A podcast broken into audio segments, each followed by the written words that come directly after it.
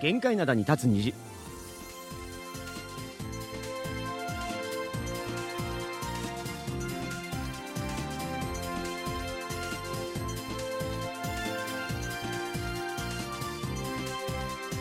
リスナーの皆さん、あにわせよ。木曜日の限界灘に立つ虹、金虹のイジンヒョンです、えー先週のソウルは冷凍庫よりも寒いくらいだったのに、今週はポカポカ陽気です。アニュアセヨジェリー武田博光です来週の初めにまた少し雪が降るかもしれないということなんですがさすがに先週みたいな寒波は今シーズンもう来ないんじゃないでしょうか。今日もね、そんなに寒くなくて、そうなのよで僕上着なしで来ましたね。おそうなの？まあまあ車ってのもあるんですああ。そうかそうかそう、うんいやなんかまあ暖かくなったっていうから寒くはなくなったみたいな感じに近いのかなとは思うんですけど、なんか昨日バリバリの防寒対策して外で仕事だったんですけど、はいはいはい。まあ汗かいちゃってさ いやね。でそれぐらいちょっとね。気温とかチェックしないとね、あれですよね。はい。ただ、あの、やっぱ暖かくなったからか、うん。今日も店文字がすっごくて、そうね昨日もすごかったもんね。そう、ハンガー渡るときね、向こう側が全然見えないんですよね。そうそうそう。いやマスク必須ですよね。ね。うん。えーさて今日は2月1日ということで、はい。えー日本も韓国もプロ野球のキャンプが始まりますね。おそうなんですね、うん。2月1日に一斉にスタートするんですね。そうですね、えー韓国の球団は今シーズンはアメリカやオーストラリアでキャンプをスタートして日本で仕上げるというスケジュールにしているところが多いんですけども、えー10個ある球団のうち6球団が日本でのキャンプを予定してるんですね。はい。で全球団の半分以上が日本でキャンプをするのは、まあ、5年ぶりになるということですそねん。なに日本でキャンプされてるんですね。いやでもキャンプといえば日本のイメージありますよね。そうなんですね、うん。まあただねあのこれまでコロナ禍とかもあって海外キャンプ自体が結構難しくなってましたもんね。そうなんですよね、うん。であのちなみにサムスンライオンズこれテグのチームなんですけども、はい。えーキャンプのスタートからずっと沖縄です、うん。で沖縄に行くのはサムスンのほか KT キア、えーロッテハンファで、えーその他トゥサンが宮崎へ行くことになっておます。ー。であの日本の球団のキャンプを見に行くというファンの方はぜひあの韓国の球団もチェックしてもらいたいですね。そうですよね。そう日本の球団との、ね、練習試合とかもあったりするんですよね。そうなんですね、うん。うんうんいや前にねあの KBS のスポーツ記者さんにこの番組にね、うん。うんあの来ていただきましたけれども、はい。なんか野球の世界特に野球なんかはね、うんうん。サッカーと違ってこうやってる国が、まあ、サッカーに比べてだけどね、はい。少ないじゃない。そうですね。だからあの交流本当できると思うんでね、うん。なんかどんどん深めてもらいたいなとは思いますよね。まあ日韓韓日でねそういう交流は昔からあるっちゃありますけどね、そうですよね。えー今年はじゃあ日本人講師とかいるんですか？えー、と多くはないんですけどもいることはいまして、えー SSG ランダースに2人、えートゥサンに2人ケアに1人サムスンに1人とであの他にサムスンにはリハビリスタッフも日本の方がいらっしゃるそうですねあれ？トムの好きな LG いないじゃん。LG ないですね LG いないですね。いや LG といえばほら今年はやっぱ連覇かかってるわけでしょ？うんどうです？展望というかこう希望みたいな。いや希望は連覇ですよねそりゃうんそうだよね。うんまあただやっぱあのー何ですか？そんな簡単なことじゃないし、まあ確かにね。うん。まあ、ただいちょっと今注目しているのはあのーこれまであのクローザーいいチームには強いチームには強いクローザーがいるということで、うん。高速選手がうん。あのかなり活躍してくれてたんですよね、はい。ただあの来シーズンからはあのアメリカに、うん。えメジャーに進出してしまって、うん。であのデビュー4年目の、えーユ・ヨンチャン選手っていう人が、うん。あのクローザーになるって言われてるんですけども、うん。ここがちょっと見どころかなとうまく抑えられるかなっていうのはちょっとね、まあ、あの期待と心配とって感じですね。じゃあまあ今年もね LG 話いろいろ聞けそうですけどねでもね。まあ、あの成績良くなかったらあやめあまり じゃならない方向で隠、すんかい。えーとにかく今年もたっぷり楽しませてもらいたいと思います、はい。えー今日はこの曲でスタートしましょう G フレンドの元メンバーで結成された BBG の曲です去年の11月に出たものなんですけども今になってじわじわとヒットしてますマニアック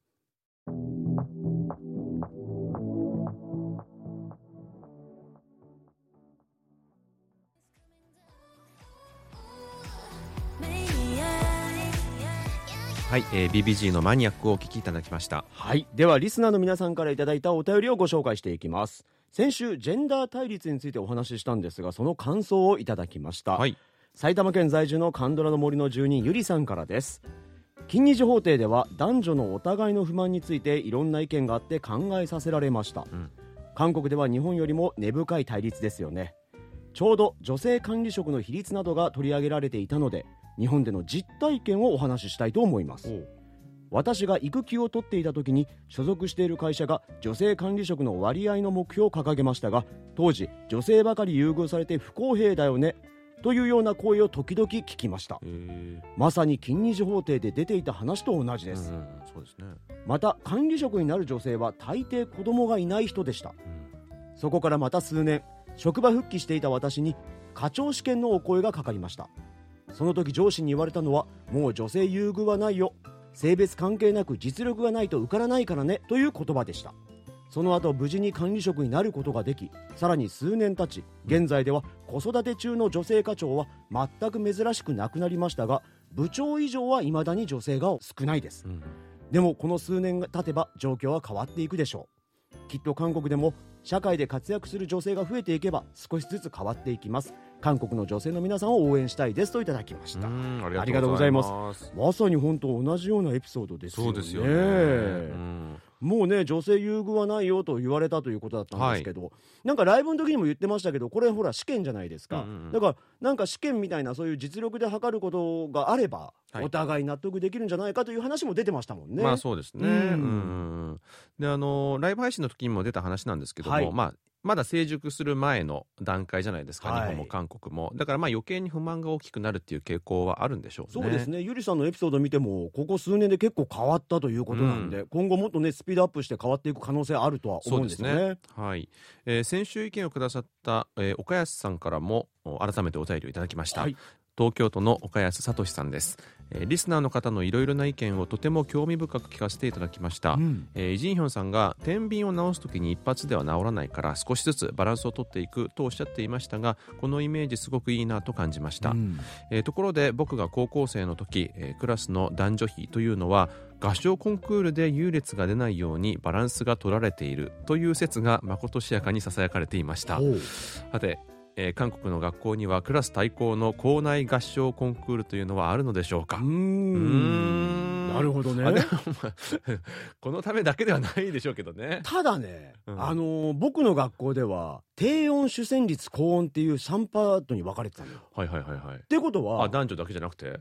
そうそうそうだから結構怒ってますね。はいだからそれで分かれてたから、うん。僕なんかは男だからやっぱ低音なのよ。はいはいやっぱ男で高音行く人いないし女性でその低音行く人いないからもしかしたら本当にこういう比率みたいなのあったのかもしれないですけどね。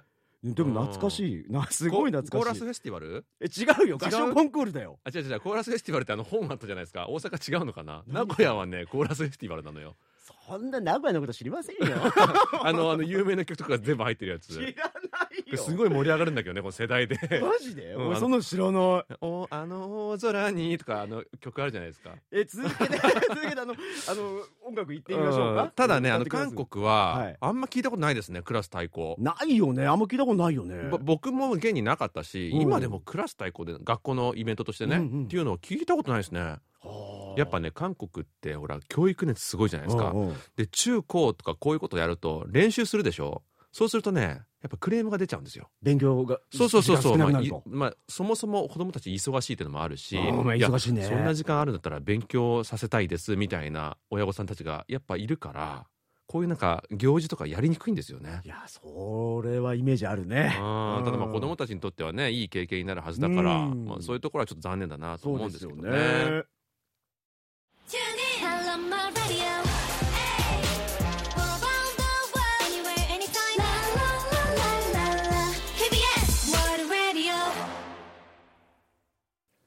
韓国の本と映画であなたの人生をもっと豊かに。成川綾の優雅なソウル生活。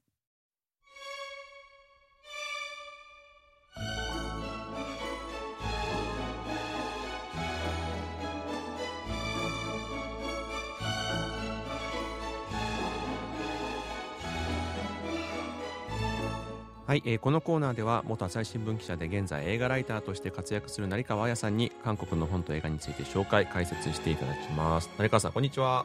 こんにちこんにちは。はね前回は電話でしたけども、そうなんです。もう大丈夫ですか？ははい、やっぱりインフルエンザでした。はい、結構すぐ治って、はい。うん。結構ね熱はすぐ下がるんですけどその後僕は結構長かったんですよ。なんか鼻声が続きましたね。やっぱそうですよね、うん。よかったです、まあ、インフルかなり流行りましたからね。うんねうんまあ、今良くなったということで、はい。です、えー今週は映画の週ですよね。はい、そうです。えー本日ご紹介する映画はミン・ヨングン監督のソウルメイトです。はい。はい。で主演はドラマイテウォンクラスで知られるキム・ダミーと、うん。えーチョン・ソニです。で自由奔放なミソをキム・ダミが演じて、はい。えー自由なミソに憧れるハンをチョン・ソニが演じました。えー二人の少女の出会いから大人になっていく過程でのすれ違いそして和解、えー友情とも愛情とも取れるような描き方だったんですけども、うん。まあ、特に同性愛っていうカテゴライズがえなかったのが良かったなと思いました。なるほど。そういう感じのじゃあ、まあ、いわゆるキュア映画みたいな感じの？そうですねそういうふうに受け取れると思うんですけども特にそういう言及がないっていあう、ーなはい。るほど。でも面白そうですね、まあ、はい。キム・ダミーさんは今となってはね、まあ、知らない人がいないぐらい有名な女優さんですけども、うん。このチョン・ソニさんっていう方は、はいはい。僕ちょっと初めて、あそうなんです。名前で聞くと私もあ誰だったかなって思ったんですけど、はいはい。結構いろいろ映画ドラマに出ていへてー「あの歌謡年歌」っていうはいはい、年歌かな年歌かなすいません。ドラマであのユジテとイボヨンが大人の役割をしてたそのはいイボヨンの若い頃の役とあか、あはい。まあ、結構いろいろ出てるんですけど、まあ、見たらわかると思うんですよ。うん。ただまあやっぱ主役ってのはそんなに務めてらっしゃらない今は。これまでは、まあ、だんだん主役が増えてきたかなっていうなるほど、感じですね。へはい。で、まあ、二人は1988年生まれっていう設定なんですけども、ーうん。映画の冒頭では現在の成人のミソが出てきます。おう。うんでハウンが高校生のミソを描いた映画公募展で大賞を受賞するんですけども、はい。まあ、えーその名前以外の作家の情報がないということでギャラリー側がミソにハウンの連絡先を聞いてきます、うんうん。でミソは知らないというふうに答えるんですねででもハウンの書いたブログがネット上で読めるようになっていて、うん。それを読む限りハウンとミソは親友うん。なんです、うんうんなので親友なのに連絡先を知らないなんでっていうところから映画が始まります。連絡が取れない関係になっているってことそうなですかね。なんんですそうなんです二人の間に何があったのっていうふうに気になりますね、はい、始まるんですこけども。のじゃあお二人のこの主人公はかなり長い間親友だったってことなんですか？そうねブログ上ではそういうふうに読めるんですよねで、まあ、出会いは小学生の時ではい。ミソがソウルからチェジュ島に転校生としてやってきて、まあ、先生からハウンの隣の席に座るように言われるんですけども、うん。まあ、カバンだけ置いて教室から飛び出してしまうそんなやんちゃな女の子なんやんですちゃだな。最近ないでしょ。で、まあ、ハウン自身は保守的な性格なんですけども、まあ、そういう正反対のミソに惹かれて2人がすぐに仲良くなります。でミソは母と2人暮らしなんですけどもお母さんの都合で転校を繰り返していて、うん。まあ、お母さんとの関係はギクシャクしてるんですね。で、まあ、お母さんが再びソウルに戻ることになってもミソはチェジュ島に残ってえーハウンとハウンの両親と家族のように過ごすようになります。なんかあの僕結構その正反対の人は面白いなとは思うんですけど、うんあんまり仲良くなれないんですよ確かにねあのルイは友を呼ぶって言ってね、やっぱ似た者同士が結構仲良くなるのかなケースが多いですけどね。どうですか？成川さんはまあこの主人公も女性だということで、うんうん。まあ、自分と正反対のタイプに惹かれたりします？うーんなんか同性は結構似たタイプが多いのかなっていう気がするんですけど特に夫は私ほんと正反対で、うん、すごいあの慎重ではい。なんか予測可能性があるっていうか 私が正反対なんですよ。あのもうちょっと先どこで何してるか分かんないみたいなところが私あるんですけど、はいはい。はい夫の場合はすごい慎重に何もかも決めるので、はいはいはい。まあ分かるっていうか 安定的なタイプで。あでも確かに異性だったらそういうこと多いかもしれないけど、そうじゃないと多分持たないっていうか。ー。二人とも私みたいだったらちょっと本当。じゃあずっと自分見てるよね。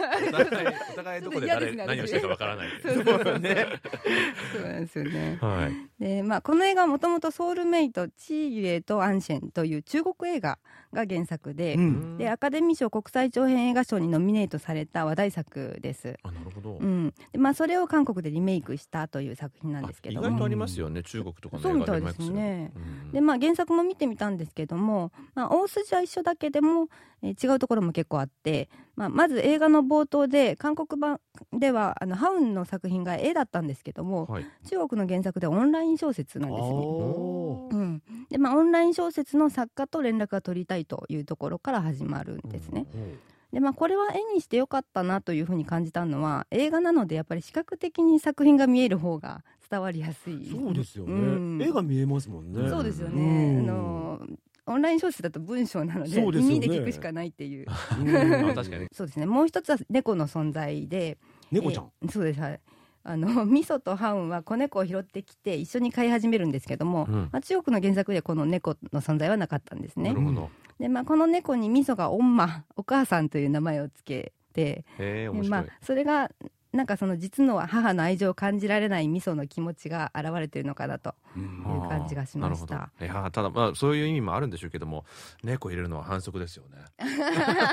英字からはね。うんそうそうそうそう。特に今猫の人気なんか韓国すごいじゃないですか。そうなんですよ、まあ、その辺もちょっとはあ狙ってるんじゃないかな そうそうそうで、まあ、この猫のオンマの絵を二人あの小学生の2人が描くんですけども、うんうん。ハウンは本当に写真みたいな写実的な絵を描く一方で、まあ、ミソはピカソみたいな絵でうん。え猫の体の外側に猫の心まで描いてしまうというそういうああなるほど。型破りな性格がよく出ていました。そこでもあのキャラが現れてるんですそうなんねです。よねなんかよくあるじゃないあの犯罪者とかにも絵描かして、うん。その心理状態がわかるみたいななんか絵って出るんでしょうねそういうのはね。そうそうそうそう、うんであの、まあ、最近よくデジ動画ドラマの舞台になってるんですけどうも、んそうですね。まあ、やっぱり風景が与える情感みたいなものってあるなと思いました、うん。でまあ、ソウルメイトも輝いていた青春時代の背景としてチェジュ島の風景がぴったりだったんですけども、うんまあ、だからこそその後ミソがソウルへ行ってからの寂しさが際立つというそういう対比がはっきりしていました。確かに。チェジュとソウルではかなりの対比ありますからね、うんですよね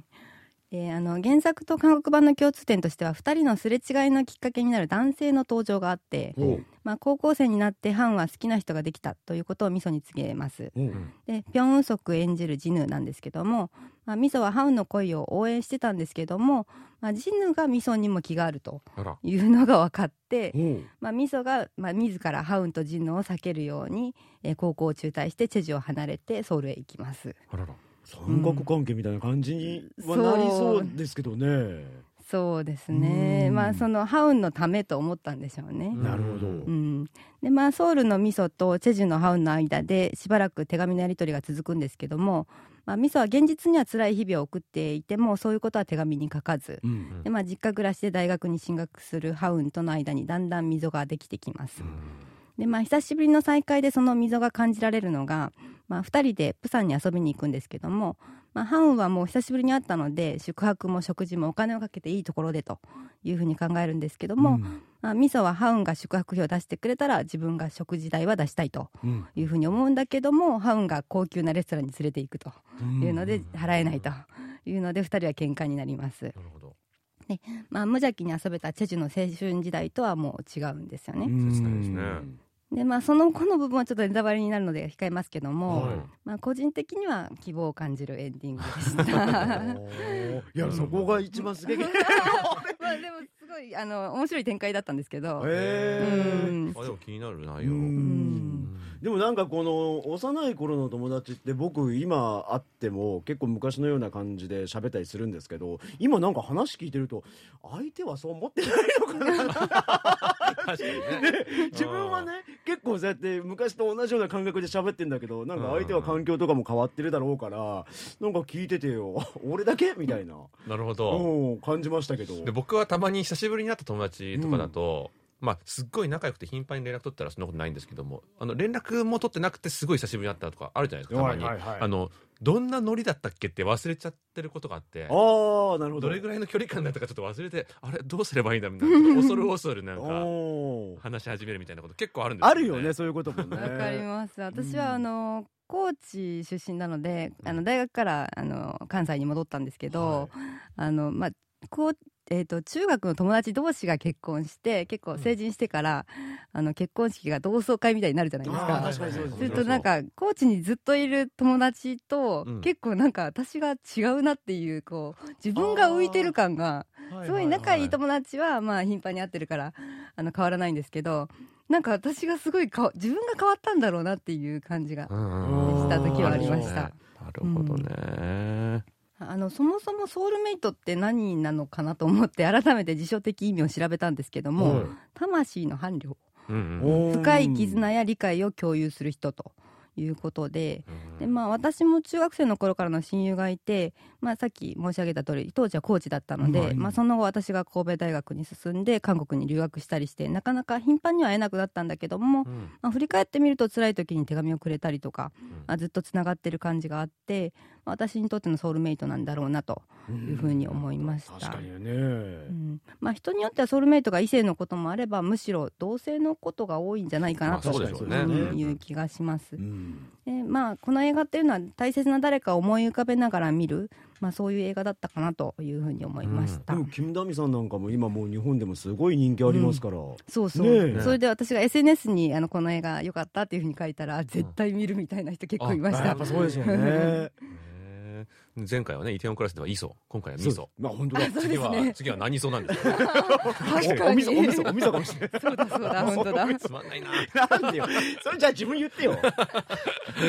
いやだからあの日本でもねあある程度のこう観客っていうのは入るんじゃないですかね。そうですね、まあ、日本ではあの2月23日に公開が決まってるので。あ決まってるんですね。はい。まあ、ぜひご覧ください。はい。えーということで今週はミン・ヨングン監督の映画「ソウルメイト」を紹介していただきました。成川さんどうもありがとうございました。ありがとうございました。続いてのコーナーは「応答せよ過去のこの日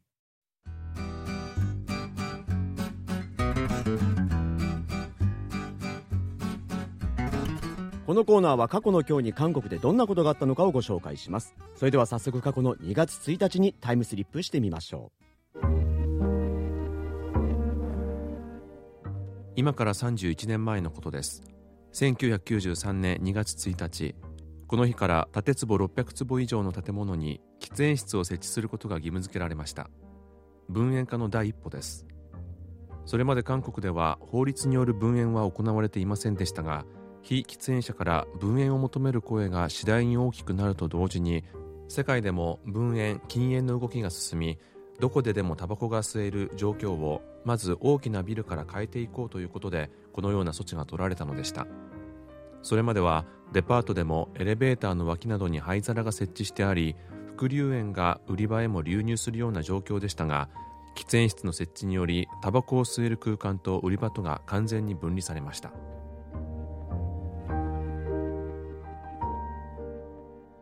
はい。今日は31年前大型ビルの中に喫煙室を設置することが義務付けられたというお話だったんですけれども。こんな前からあったんですね。ねえあの31年前ってことでしょ？これ、いうん。や僕2008年に韓国来てますけど、はい。なんかこれは今回は大型ビルですよね、うんうんだから店の中でがっていうのは結構まだそ当時まだ全然韓国ありま吸えした。のでうんうんうん。なんか分煙っていうと逆に韓国の人からよく言われたのは日本の方が分煙はあったのよ。結構店の中でも。ね？でもなんかその後全面禁煙になるのは日本よりもいち早く韓国めちゃくちゃ早かったから、ね。ねえだから世界でも日本は遅れた方なんじゃないかなと僕は思ってますけどね。まあ、文営に関しては韓国の方がまあだいぶ進んでいたってことになりますよねね。まあ、時代的にはね。うん。で今ではさらに進んで今おっしゃったように建物の中でもタバコ吸っちゃダメってことになってるんですよね、だからまあアパートなんかでもあのもう建物の中では全体禁煙みたいなところになってるところもあるっていうことですよね、そうですよね、うん。まあアパート、まあ、マンションみたいなところですけど、うんうん。まあ、共同で使用する場所も多いですからねね、まあ、だからその普通一般の大きな建物は全部ダメだから、はい。まあ家であってもねみんなでまあうん。マナーマナー守りましょうってことでそういう雰囲気になってるんですよね。そうですよね、うんあとあの喫煙シーンを地上波で流しちゃダメとかもありますしね。そういえばそうだよね。あの、うん。一昔前の映画とかで喫煙シーンとかあるとこうねこう地上波のテレビで流したりするじゃない、はいはい。あの時モザイク入るでしょ。気になるよねあれ。気になるよね。あとモザイク入るとあのナイフとかも全部モザイク入るじゃない？やめて韓国って。ほしいわ。いやあれだ。あのどの段階で治ってるかわかんないんですけども、うん。ほらあのアニメキャラのはいはい。タバコとかも。飴とかに変わってるじゃないですか。あそうだよね。そうそうそう。に変わってるよね。じゃああれ個人的にちょっとやめてほしいんですけどね。確かにちょっと世界観はちょっとね 壊れちゃうのかなとは思うんですけれども、はい。でもまあこんな風な政策をずっとしてるので、うん。まああのタバコ吸う人は順調に減っていってるんじゃないですか？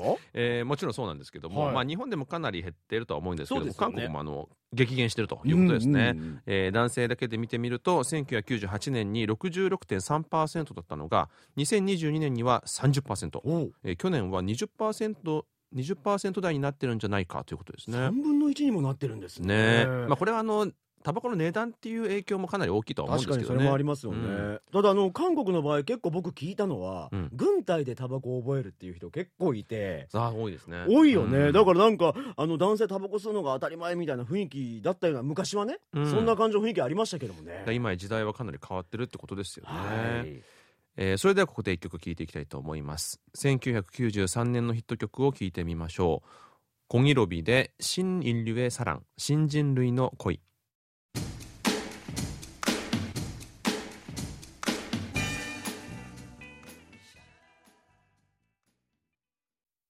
Yeah, yeah. KBS World Radio.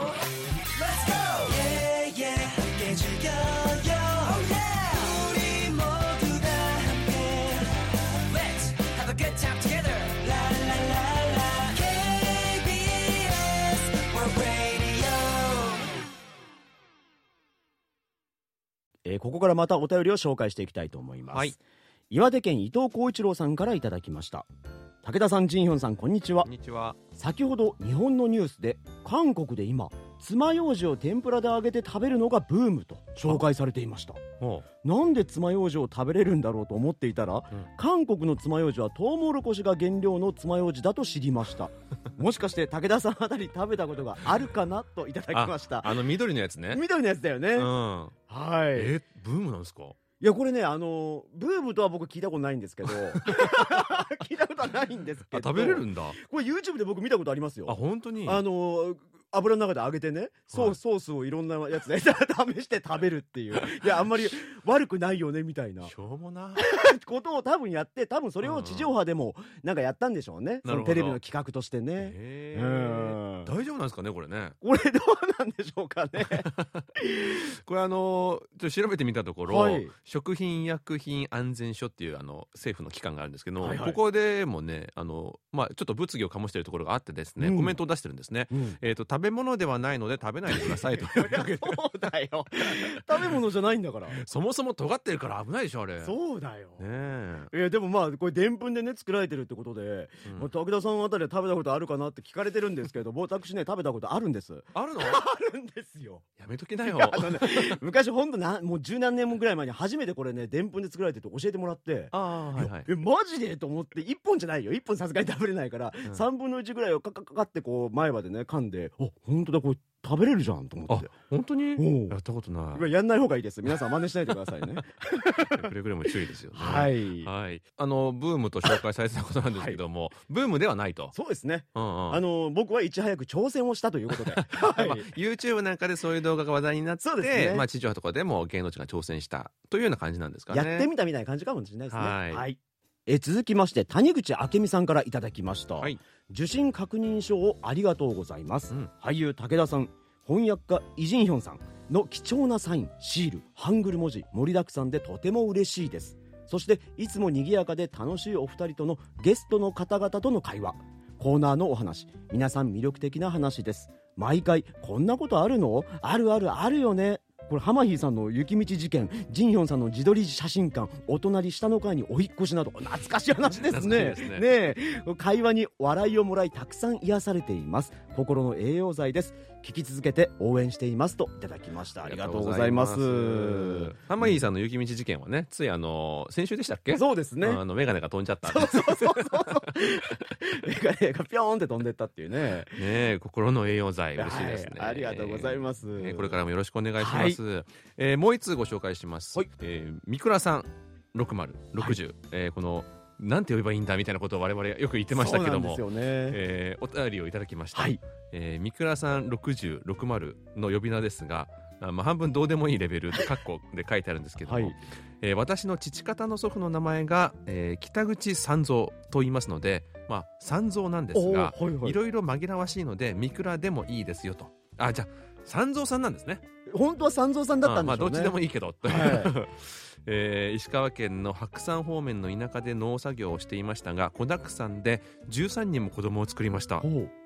まさに子宝三蔵でしたとあありがとうございます。すごいですね13人も、ね素晴らしい。いやこれでも今ね三蔵ですけど三倉でいいですよって言われたからまたへあのこんが こんがらがあでも次おじいちゃんのこのエピソードがすごくいいなと思うので、うん。三蔵さんと呼ばせてい三蔵さんにただきますしましょうかね。ねねうん。そうですよ確かにこれね漢字だけでいただくとなかなか読み方わからないっていう特にあの珍しい名字の方だったりとかあるんですよ。はい。であのそういう時はねちょっと振り仮名もつけていただけるととても助かりますよね。そうですよね。あの韓国の方のお名前ってやっぱりあのハングルなので、うん。読み方一つじゃないですか。そうそうそうそう。だから漢字ってなるとこう日本の方の名前って難しいですよね。あと分かっても二通りあるとかね。そうそうそうそうそう、う。ん、難しいですよね。いや僕だって中学生の同級生であの勝利って書く子がいたのね。うんうん。でそのまま名前は勝利だったの。ほでも漢字で見るとさ勝利ってないだろうって思ったから、うん。勝利だと思ってたのね。ああなるほど。でしょ？うんうんうん。で今2つあるっていうそういうことじゃない？はいはいはいはいはい。で本当は勝利だったんだけどな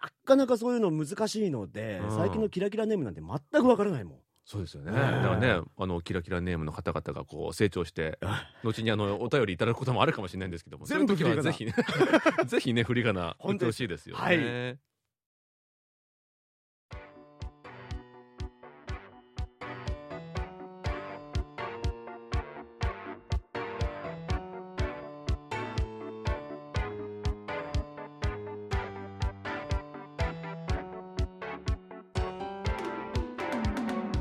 さて続いてのコーナーは2030青春エッセイ2030青春エッセイはチョン・ユソンさんが韓国の今を生きる若者として日常の小さな発見を個人的な観点から綴ったエッセイをもとに投稿していくコーナーです。ユソンさんこんにちは。こんにちは。今日なんかすごいん毛が舞いそうな服ですね。あの ピンクの。あのどちらかというとあの皆さん想像つきやすいムックみたいなね 懐かしい。懐かしいよね。最近の子わかんないじゃないわかんないかな。でもリスナーさん皆さんわかりますよ。あ、そうなんだ。私も知らないんもですけど。うちょっと赤くないとね。うん。ムック、あ赤の。プロペラ？あ？そうそうそう。あ思い出した思い出した。わかるの？わかるかるわかる。ちっちゃい時、ちっちゃい時。ちょっと話それましたけども、はい、早速今日もエッセイ聞いてからコーナー進めたいと思います。はい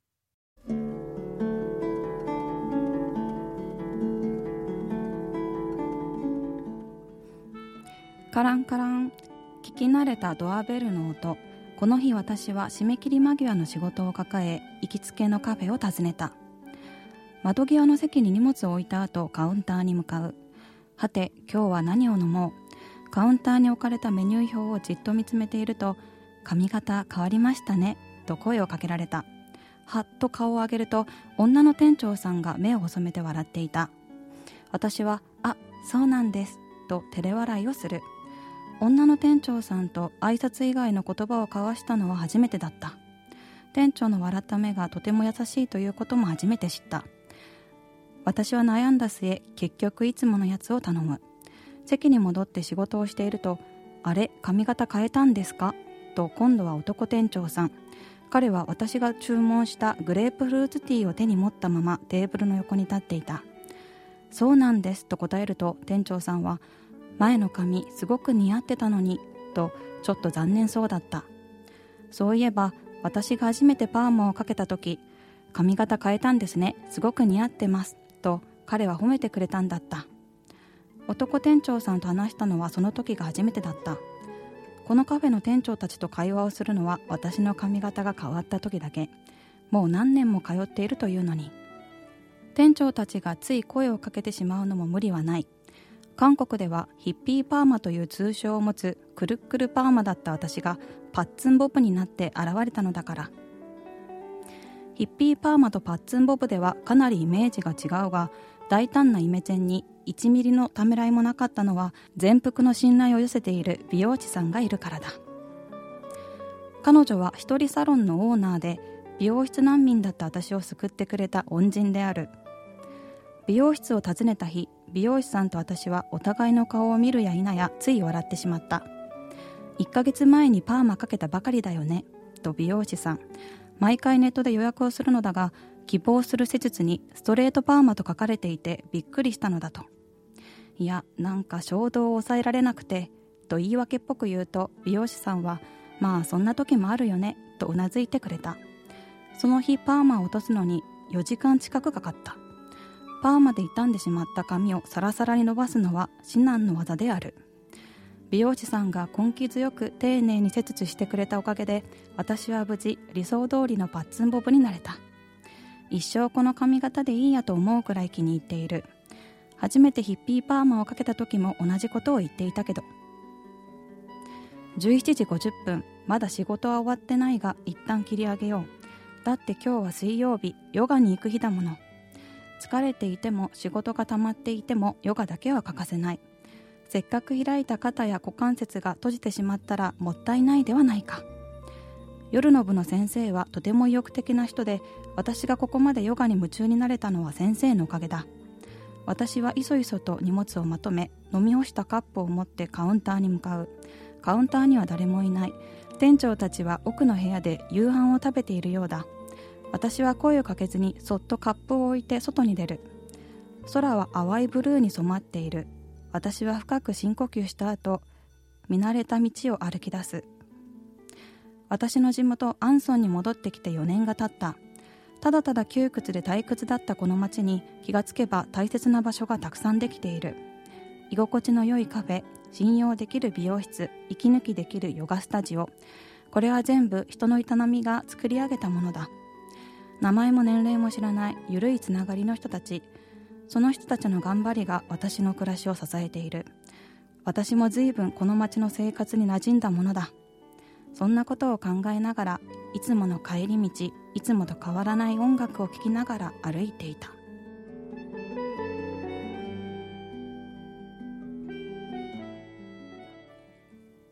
はい。はいえー今日はカフェこう美容室からの、まあ、年末初めて私たち聞いたヨガの話までねねえ。していただきましたけれども、はい、まあう全て地元のお話だったんですね。そうそう地元の話ということで。なるほど。はい、最初ねあの声かけられたって時にカウンターで、あの女の店長さんだっていう情報が後ろに出てるじゃないですか、はいはいはいはい。ああれ声始まるのかな？ドキッとしましたけど残念。言ってた矢先からと思ったんだけど。いやいやいやいやいや。そういうの書きませんからねもしやったらだからいやいやいやそ書かないそこでもう期待外れで、うん。もう後半聞いてなかった。多いよそれ 嘘嘘嘘、はい。はいいやでもすごくね,、まあまあ多分ね。あの、うんうんこの情景が目に浮かぶようなそうですね。うん素敵なエッセイだったんですけどあも、ーはい。なるほど、うん。そういうね街にいろんなお気に入りの場所がある。そうですね。そうなんですよ、うんいいですね。まあ地元に戻ってきて4年が経ったんですね、はいはい。気がついてみると、うんうんうん。でまあ今でももちろんその脱出の機会を虎視眈々と 伺ってはいるんですけど、はい。い、やでもねこういう人たちがいるおかげでやっとなんかまああんまり好きじゃないっていうか好きになれない地元にも大切な場所ができたなっていうのを最近、はい、思うようになって、はい、書きました。うんなんでもともとそこまで地元からちょっと離れたいなと思うようになったんですか？えー面白くない街だからいやー、まあ、まあ、結構ソウルに比べて、うんまあ。田舎だし、まあ、アンソンそこまで田舎ではないけども、うん、面白みがない。っなるほど。ていうちょっと刺激を求めてっていうのは若い頃多分ああるとは思そうまだうんですけど。若いんですね私はまだ。いやでもこうやってね地元のいいところも今うんねうんうん。見れるようになって。あもちろんはいはい。結構馴染んできたなとは思ってます、うんはい、ジェリーさんどうですか？何うんがうんうん。あのもっとなんかいろんなとこに移り住みながら。っそうね。てのが好きなタイプと、あーまあ、一箇所でずっと住みたいみたいなタイプいるじゃないですか。僕はどっちかというと後者で、一箇所にずっと住みたい。そうそうそう。なるべく引っ越しとかしたくないタイプなんですよね。でも僕も今まあ韓国に来て結構もう経ちますけど、一番最初のあのカンナムのシンサドンってところに住んでたんですね。あ結構だいぶ違うとこですね。だいぶ今住んでるところ全然違くてすっごく面白くなかったんです。それはなんか日本から来てちょっと日本っぽい雰囲気もあったし綺麗だしなんかさせっかく韓国に住んでるのに韓国っぽくねえなと思って。ど。んなイメージなのか。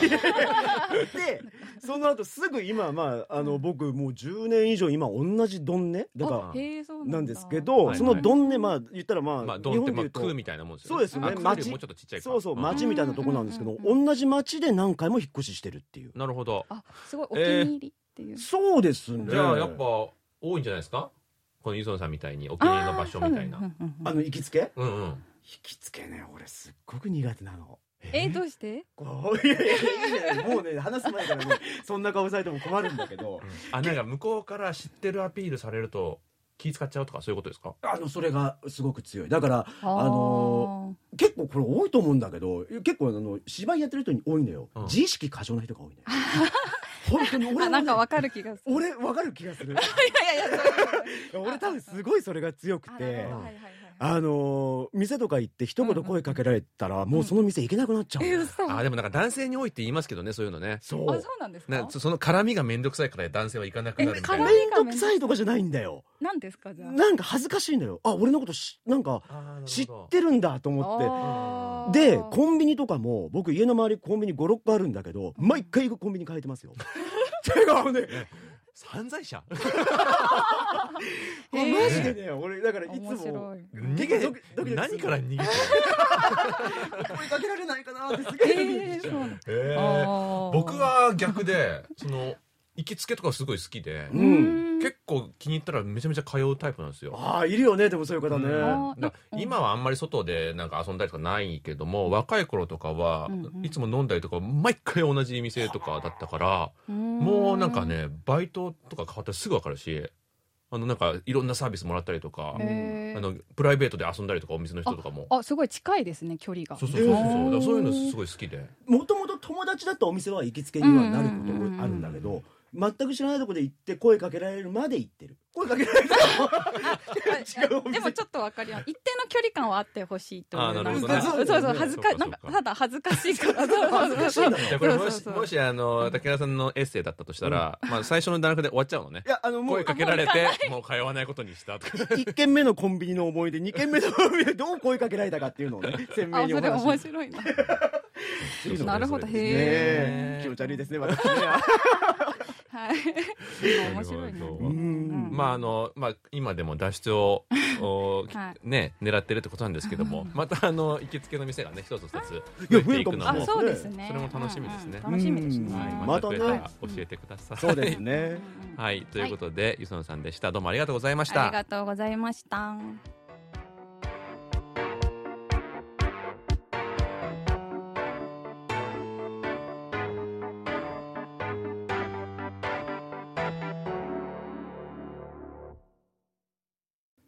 はい、えーそろそろお別れの時間が近づいてまいりました。木曜日の限界灘に立つ虹金日ではリスナーの皆様からのお便りをお待ちしております。